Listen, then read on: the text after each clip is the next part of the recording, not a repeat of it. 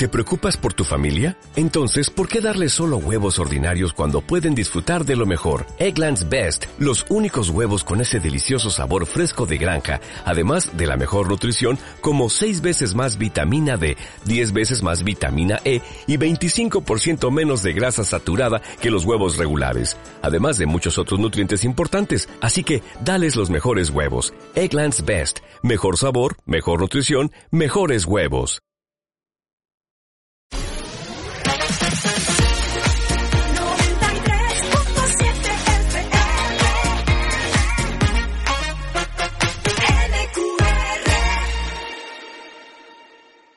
Píldoras de actitud positiva con Fabián Villena.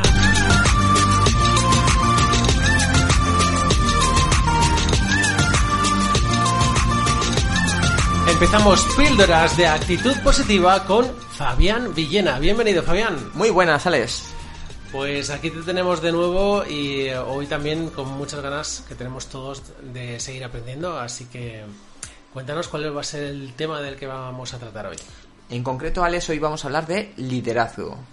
Y bueno, muchas veces hay gente que cuando suena liderazgo parece que sea muy lejano a ellos, pero creo que son eh, habilidades que podemos aplicar en muchísimas áreas de nuestra vida y no solamente la profesional. Claro, eh, estaba pensando, ¿será que piensan en empresa o algo así? Pero claro, liderazgo no, no necesariamente va ligado a la empresa. Puedes liderazgo en tu casa, con, con tus hijos, con las... Sí, sí, exacto. exacto.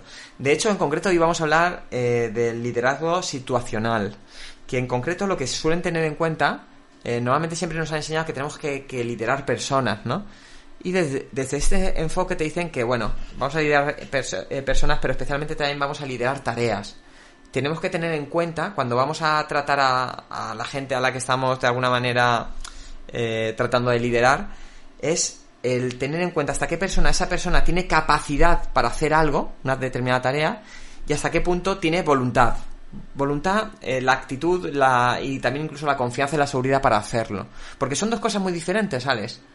Es decir, hay personas, si tenemos en cuenta estas dos eh, características, es decir, aptitud y actitud, el querer hacer y el poder hacer, por decirlo de alguna manera, si tenemos estas dos en cuenta estas dos características, pues nos puede salir un cuadrante.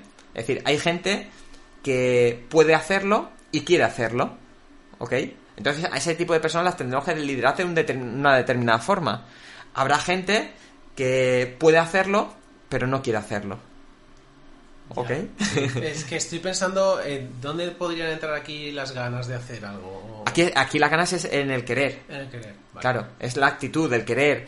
A veces no es que no quiera, es que no tiene la confianza la seguridad, ¿eh? Ojo, ese es un pequeño matiz. Por eso no es solamente querer, ¿no? Eh, a mí me gusta a veces hablar que esto cuando tú vas al terreno técnico no te hablan eh, eh, con estas palabras, pero es aptitud, que aptitud es tener el conocimiento y la experiencia, la capacidad de hacerlo y la capacidad de hacerlo, ¿eh? Porque hay gente que tiene conocimiento, pero no tiene... Eh, es decir, yo me puedo haber leído 50 libros de montar en bicicleta, tengo mucho conocimiento, pero no sé montar en bicicleta, no tengo la habilidad desarrollada, ¿vale? La aptitud es la unión del conocimiento y la habilidad. Es decir, tienes la habilidad desarrollada. luego está la, actitud, que es la voluntad de hacerlo, la confianza, eh, esa predisposición a hacer las cosas, ¿no? Entonces, jugando con estas dos variables, pues nos podemos encontrar ya te digo, con cuatro perfiles. Eso es, a ver. Mira, eh, hay perfiles de personas que, que, bueno, que están capacitados, por ejemplo, le llaman el nivel de madurez M1, que es un miembro no capacitado para realizar la tarea o inseguro. Y entonces el estilo de liderazgo que tenemos que aplicar es más directivo, dar eh, directrices, es decir, eh, le tienes que órdenes, sí, guiar, le tienes que estar asesorando más, le tienes que estar guiando más, ¿ok? Luego hay un nivel 2 de miembros con carencias de cara a realizar la tarea, pero con predisposición y confianza. Es decir... La gente mm, eh, más echada por adelante, sí, la gente más... Sí, la que dice yo, yo quiero hacer eso, aunque no tenga esa... Exacto, y ahí tienes que ser un liderazgo aplicado. Tienes que con persuasión, pero también con explicación, clarificación, convencer. Es decir, eh, es esa persona que eh, le tienes que estar también guiando de alguna manera para que porque, como decía Milo Duró, ¿no? A veces que no hay nada más peligroso que un tonto motivado, ¿no? Que, va con muy buena voluntad, pero esas personas hay que gestionarla de determinada forma diferente, ¿no? Luego, nivel de madurez M3, que es personas que están capacitadas para llevar a cabo la tarea, pero se sienten inseguros o no tienen la predisposición. Es decir, pueden, pero no quieren. ¿Vale? O porque no tienen la voluntad o porque no tienen la seguridad o la confianza. Eso es. ¿Vale? Entonces, este estilo de liderazgo es más de participación, tienes que guiarte más en la persona, no tanto explicar la tarea, sino más focalizado con la persona, más eh, hacerlo colaborar, compartir ideas, facilitar la toma de decisiones, es poquito a poco, ¿vale? Tratar de ir ganándote a, la persona. Y luego está el nivel de madurez M4, son personas que están capacitadas y además tienen la predisposición y la, y la confianza. Entonces, este estilo de liderazgo suele ser más de delegar.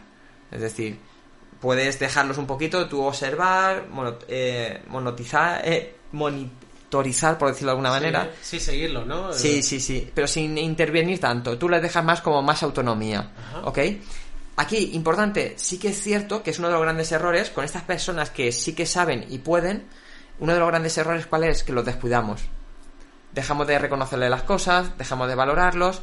Una cosa es que tú les dejes autonomía, otra cosa es que pases completamente de ellos. Cuando pasas completamente de ellos, muchas veces que es lo que hacemos en las empresas, que esas personas es que aprenden que lo haga bien o lo haga mal, prácticamente no tiene casi no, trascendencia, o al contrario, a veces todavía peor. Si lo hago bien no pasa nada, pero si lo hago mal, a poco que me equivoque en algo, enseguida vienen aquí y me tocan las narices. Y en cambio estoy viendo como a los que igual tienen menos predisposición o menos capacidad, no paran de volcarse con ellos. Y tú dices, joder, casi me sale más rentable ser torpe o ser mala leche que, ser aquí aplicado y, estar de buen rollo. Ir diciendo, no lo sé, no sé cómo se hace eso, por ejemplo. Claro, hay gente que incluso muchas veces lo que hacemos es como esos no se quejan y van sacando faena, les cargamos más. Ni les reconocemos nada y al contrario lo que hacemos es cargarle más faena. Ese es un, ese es un grave error. Claro, y para porque es, creas diferencias dentro de la, de, la, empresa o del grupo, da igual, del equipo. Sobre todo, eh, diferencias van a haber porque no a todos los puedes tratar igual. Tenemos que tener en cuenta su capacidad y su voluntad. Diferencias respecto al, al, valor que, aportan. y sobre todo, Alex, hacemos una cosa que para mí es un fallo tremendo. Es que premiamos más al inútil o al que no quiere que al que sí que quiere y es competente. Y eso es un, un error muy grave, porque desde mi punto de vista, desde que nacemos todos queremos lo mismo, Alex. Queremos atención y cariño. ¿Y qué ocurre? Que cuando tú llegas y eres una persona que es, un M4 que sabe hacer y encima tienes la voluntad de hacer y lo estás haciendo así como de manera constante y lo estás haciendo bien y al final no te prestan ninguna atención y, no te dan ningún cariño, al final pues mucha gente se desencanta y pasa a ser un M3. Es decir, son gente que sabe, que puede, pero no quiere. Y muchas veces incluso va vinculado, desde mi punto de vista, con este concepto que a veces hablan que es el despido interior cuando ya he perdido la ilusión con esta empresa, este proyecto ya no me motiva, eh, siento que no, que no estoy aquí reconocido como yo creo que me deberían de haber reconocido y al final ya se genera una sintonía muy negativa que a veces es reconducible, pero en otros casos es irreconducible ya y desgraciadamente terminan saliendo de la empresa. Es decir, con nuestros hijos pasa parecido a mí más que quedarnos con los eh, puntos técnicos, si es un M1, un M2, un M3, un M4, es, me tengo que preguntar hasta qué punto esta persona tiene capacidad para hacerlo, hasta qué punto le falta la voluntad o, o la confianza para hacerlo. Porque cuando no lo saben, tendré que ser como más cercano a él para ir enseñándole a hacerlo. Si es un problema de voluntad, tendré que trabajarme esa voluntad. Para mí, importantísimo, tendremos que ver el foco de cuál es el problema para esa falta de voluntad. Porque no es lo mismo una falta de confianza, una falta de seguridad, que una falta de motivación o de, o, de que no le ve sentido a lo que está haciendo. Es una, esas situaciones son una grandísima lástima y una pérdida en el caso del sector empresarial.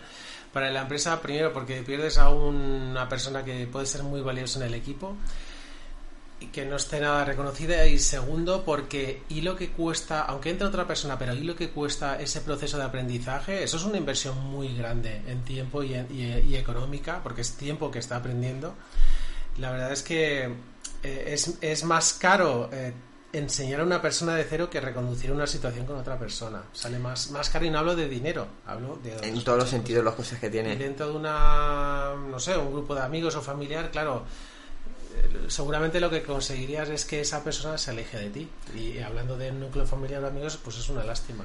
Alex, mira, hay una frase que me gusta mucho y comparto que dice que normalmente la gente no se va de sus empresas, se va de sus jefes. se va de sus jefes. Son muy duro, ¿eh? esa frase. Pero es, te diría que un porcentaje altísimo. Mira, tengo varios amigos que son directores de recursos humanos, como Rubén Montesino, Guzmán Martínez Griñán. Eh, son gente muy especializada en todas estas áreas. Y te dicen que el 90 y pico por ciento de los casos de la gente cuando sale de una empresa por temas de actitud, porque hay una mala relación. No es un tema de falta de competencia en la mayoría de los casos, porque la falta de competencia se trabaja, se forma, se va ganando esa experiencia. Claro, ahora cada vez está más de moda un concepto que yo comparto, que es el de employee branding, ¿no? Employee branding que es la marca empleadora, que tu marca sea eh, pues atractiva para, para que los trabajadores, el talento quiera venir a tu empresa. Las empresas a día de hoy tienen dos retos muy importantes. El primero de ellos, y según explica siempre mi amigo Rubén Montesinos, tiene que ir lo primero, es fidelizar el talento. Es fidelizar el talento. La gente buena tienes que procurar que se quede dentro de tu empresa. Porque tú lo estás diciendo, ¿tú sabes lo el coste que tiene esa rotación?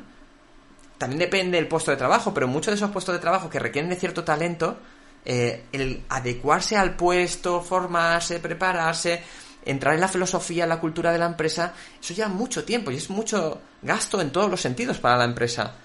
Entonces, cuando tienes una persona buena, tienes que ver cómo le puedes eh, fidelizar, cómo puedes generarle muchos bienes que muchas veces son intangibles, como puede ser tener cierta flexibilidad, como tener buen clima en la empresa, como tener reconocimiento, como tener, eh, bueno, eh, muchas veces al final una filosofía de vida coherente con, con, la de la persona. Es decir, hay gente que en lugar de subirle el sueldo lo que hace es que, que te pagan el gimnasio, te dan materiales para hacer tu deporte, te ponen un coach, te ponen un fisioterapeuta, es decir, te van dando cosas añadidas para qué?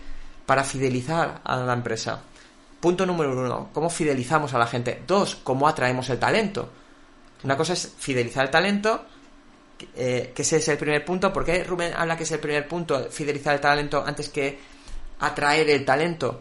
Porque normalmente los mejores prescriptores de la empresa, ¿quiénes son? Claro, los, trabajadores. Claro. Las personas que ya están dentro de la empresa, claro. ¿Quién más? Joder. van a traer a sus afines, gente con, con ese talento también, porque claro, es lo que cada uno desea tener un afín o una persona eh, con esa capacidad eh, alta para trabajar juntos. Es más, la gente que es buena eh, en su trabajo, que tiene un talento, y cuando hablo de talento no es necesariamente que estemos hablando de Messi, ¿eh? Mm. es tener un buen vendedor, un buen director comercial, es, tener incluso un, un, tío bueno manejando una máquina, es decir, tener talento es gente que, que en lugar de darte problemas te soluciona problemas. ¿Qué suele hacer esa gente que suele tener, suele tener ofertas? Me voy a un sitio donde me han hablado de manera espectacular. Porque el dinero es una de las variables importantes, sí, pero es la cuarta. La primera que suelen decir siempre es el clima laboral. Y si tú tienes, por ejemplo, gente que no para de hablar excelente de su empresa, a mí me pasa con trabajadores que yo igual no conozco su empresa, pero nada más hablar con ellos, y algunos digo, tío, me apetecería trabajar allí. Y hay otros que te hablan dos minutos y dices, es que aunque me pusieran un sueldo muy alto, difícilmente querría trabajar allí. ¿Por qué también te decía que es primero más interesante fidelizar antes que, atraer el talento? Porque imagínate que tú tienes un cubo eh, y claro, y el cubo quieres que tenga agua. Pues si tienes agua, lo primero que tienes que hacer es cómo hacer para que el agua no se salga de ahí. No se, no se, vaya, no se vaya de allí. Y luego, porque si tú llegas y estás trayendo talento, pero tienes un montón de agujeros que se sale el agua por todos lados, se sale el talento por todos lados. estás invirtiendo tu tiempo en llenar ese cubo, llenarlo. Y tienes un montón de rotación, y encima, eh, cuando hablen de ahí, pues esto te pasa con empresas que desgraciadamente igual tienen mucha marca a nivel comercial pero luego a nivel de trabajadores, de, que sea este concepto de project branding, que la gente le apetezca trabajar allí, pues ya tiene fama, pues mira, allí es que hay muy mal clima, allí hay mucha rotación, hay mucha inestabilidad, allí te tratan de cualquier forma. Claro, al final no se trata, también en la empresa no se trata de lo que digan de uno, sino... Eh, sino de que también esté alineada la comunicación externa de la empresa como realmente es por dentro de la empresa, porque si no hay una diferencia ahí que se va a notar enseguida. Wayne Dyer decía que no podemos aportar lo que no tenemos, ¿no? Mm. Y esto a veces, cuando hablo un poquito también de tema de gestión de marca, me parece que una de las claves fundamentales que queremos conseguir es confianza. Para conseguirlo, una de las cosas básicas es que tiene que haber una coherencia entre lo que comunicamos y lo que somos. Porque alguna vez pongo el ejemplo, no, no voy a decir el nombre del banco, ¿vale? Pero un banco que hacía unas campañas espectaculares eh, a nivel mediático, de anuncios en blanco y negro, súper cercano y tal. Y me acuerdo el mensaje de el cliente es lo más importante. Y yo recuerdo un día, como cliente, que estábamos en Villena, a menos cero grados, una cola de gente que salía hasta la calle, y tú viendo ese cartelito, el cliente es lo primero, y dentro solamente había una persona atendiendo a la cola de clientes. Luego habían tres o cuatro más que no sé lo que estarían haciendo, serían cosas importantes, pero tú estás viendo en la calle, el lado de frío, el cartel ese de el cliente es lo más importante, y estás viendo esa incongruencia con sus comportamientos, que lejos de que esa campaña me guste y me fidelice, es todo lo contrario. Me despiertas, eh, eh, pues bueno, la, mala leche, de decir, eh, pero me estás haciendo una cosa y luego haces otra. Eso es horrible para la gestión de una marca. Claro, en una situación además excepcional, pues las medidas tienen que ser excepcionales. Tienes, tienes que dar un paso y decir, bueno, pues voy a dejar esto para luego, que seguro que eran cosas importantes. Pero, pero sobre todo, eh, no porque el mundo va a ser más bonito así, sino desde el punto de vista empresarial, eso te va, te, va a jurar un beneficio a tu favor tremendo. Por eso, Alex, para, para ir concluyendo con esta píldora, para mí lo que es fundamental es que, que, aprendamos a una cosa, que en nuestras empresas es fundamental que tengamos buenos líderes. Gente, los mandos intermedios que sean buenos gestores de personas, porque muchas veces se nos olvida una cosa. Ponemos a, mandos intermedios gente que igual eh, tiene muy buena capacidad técnica para hacer determinadas tareas, pero se les olvida que tienen otra parte del trabajo cuando eres un mando intermedio. Una cosa es el trabajo operativo que tú estás haciendo, otra, otra, otra parte de tu trabajo, de tu sueldo, es gestionar personas. Y eso normalmente muchas veces no los han preparado, eh, no tienen las habilidades entrenadas y el precio que las empresas están pagando por no entrenar esas habilidades es altísimo a todos los niveles. Pues muchísimas gracias. Tomamos nota de todo lo que has dicho, Fabián, y hasta la próxima píldora. Muchas gracias, Alex. ¿Quieres mejorar tu bienestar y tus resultados profesionales? Entra en actitudespositivas.com y descarga la guía gratuita Tres secretos para ser más feliz y productivo. Hasta aquí tu píldora de esta semana en MQR Villena 93.7. Puedes seguir a Fabián Villena en Facebook, Instituto de Actitudes Positivas y en actitudespositivas.com.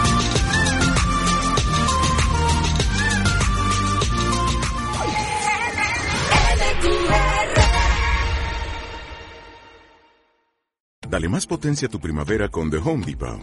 Obtén una potencia similar a la de la gasolina para podar, recortar y soplar con el sistema OnePlus de 18 voltios de Ryobi desde solo 89 dólares. Potencia para podar un tercio de un acre con una carga.